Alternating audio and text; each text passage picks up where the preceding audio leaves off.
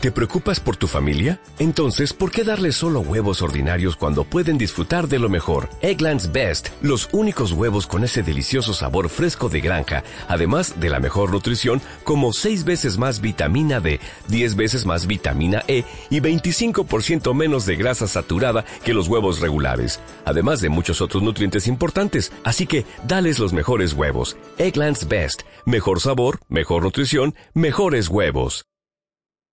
Ilumínanos y santifica. Te voy a invitar para que te tomes asiento y entremos en este diálogo con el misterio del corazón de Jesús. Recordamos que la liturgia nos invita a que después de Pentecostés, contados dos domingos, el primer viernes, es decir, hoy, después de haber celebrado la Santísima Trinidad y la solemnidad del Corpus Christi, celebramos en toda la Iglesia Universal el Sagrado Corazón de Jesús. Incluso Colombia es un país que está consagrado a este corazón de Jesús. Pero veamos un poco qué nos dice el catecismo de la Iglesia Católica referente a este hecho del Sagrado Corazón. Y es que se puede resumir en que Dios nos amó al extremo y corresponde ese día a celebrar el amor de Dios. Decíamos al principio del Santo Rosario que el corazón de Jesús se entrelaza con el Inmaculado Corazón de María, el cual vamos a celebrar mañana, pero ese enlazamiento se hace con una corona de espinas. Y ahí en esa unión hay un perfecto amor que nos muestra, como nos lo dice el evangelista San Juan, que el amor sufre. Sufrir nos lleva al amor. Pero se trata de sufrir con Jesús, no sufrir sintiéndonos fuera de su santa iglesia o fuera de su presencia, sino que, como dice San Pablo, el Hijo de Dios me amó y se entregó a sí mismo por mí en la Eucaristía, en la cruz, en su pasión y en su resurrección. Nos ha amado todos con un corazón humano, por eso se hace carne. Y se trata de que ahora contemplamos un corazón de carne. Incluso esta fiesta tiene que ver con la misma transustanciación o lo que sucede aquí en el altar, cuando el pan y el vino se convierten en el cuerpo y la sangre de Cristo. Ya varios estudios científicos de los milagros eucarísticos incluso, hablan de qué parte del cuerpo de Jesús es la carne que comulgamos y se dice que es de su sagrado corazón. Pues miremos más profundo esto y es que el sagrado corazón de Jesús ha sido traspasado por nuestros pecados y por nuestra salvación. Es el mismo corazón que en el momento de la cruz, cuando Jesús muere, es traspasado y vierte sangre y agua. Con esa sangre y agua constituye también los sacramentos de su Santa Iglesia, la Eucaristía y el bautismo, en el cual nos sumerge en su misterio redentor. Así que este misterio de amor divino, redentor, se nos da continuamente a todos los hombres y mujeres para que lo llevemos a un buen término. ¿De qué sirve entonces hablar hoy día del corazón de Jesús? Ya incluso ya se perdió la tradición en el que el mismo gobierno que estaba que estuviese rigiendo en nuestro país en este día consagraba con un acto religioso todo el país renovaba esa consagración al corazón de Jesús.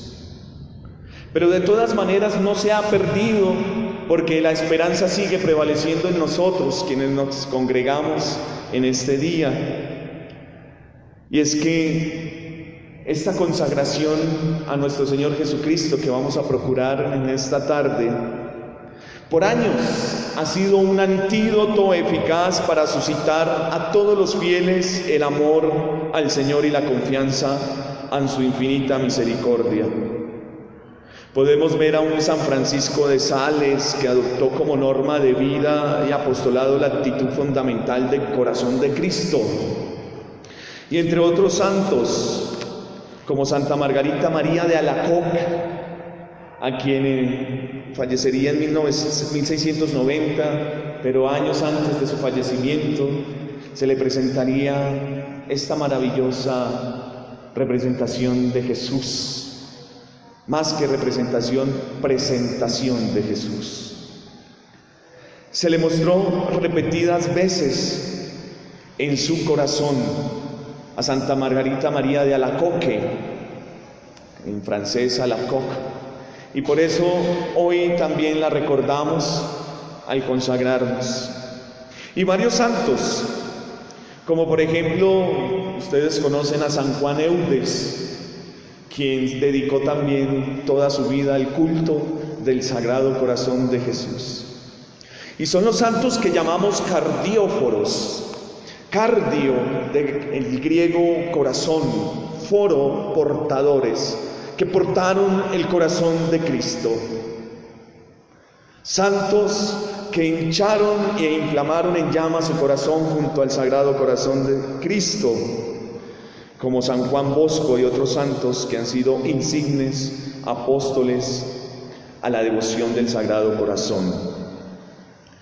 Y son muy numerosas las formas de consagración aprobadas por la, la, Santa Sede, por la Santa Iglesia, y entre estas hay que mirar, por ejemplo, las letanías que vamos a rezar ahora a este Sagrado Corazón de Jesús, que datan ya de finales del siglo XIX, en el año 1891, que tienen un contenido netamente bíblico y que se nos concede frente al Santísimo las indulgencias parciales que ustedes conocen.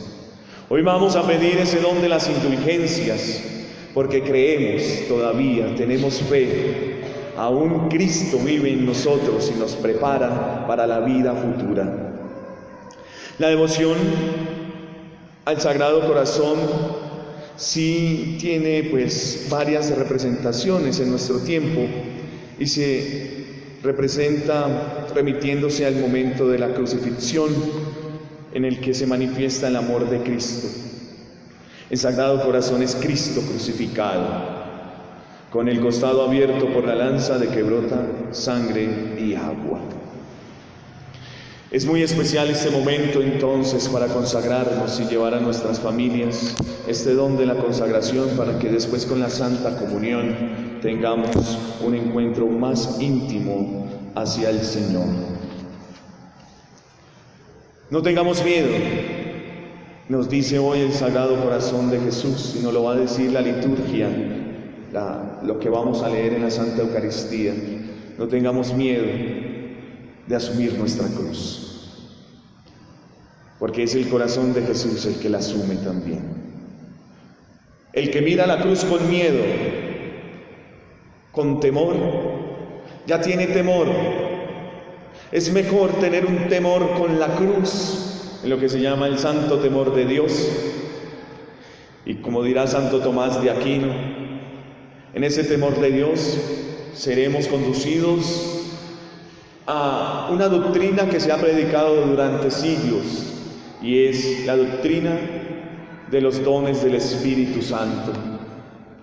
Y por excelencia, dirá Santo Tomás de Aquino, seremos conducidos a la sabiduría que es el don más excelso de todos los dones. Seremos sabios en el corazón de Jesús. Y lo uniremos al más a la más excelsa virtud de las virtudes, que es la caridad, el amor. Dios es amor. Y así como comencé esta predicación, termino diciendo, todo lo que contiene, si lográramos condensar todo, entender todo este misterio, Dios es amor. Dios te ama. A pesar de tu pecado, baja a tu infierno y te rescata. Te saca de ahí. Dios te ama. Y vuelve y se hace pequeño. Y vuelve y se manifiesta. Dios te ama. Gloria al Padre y al Hijo y al Espíritu Santo.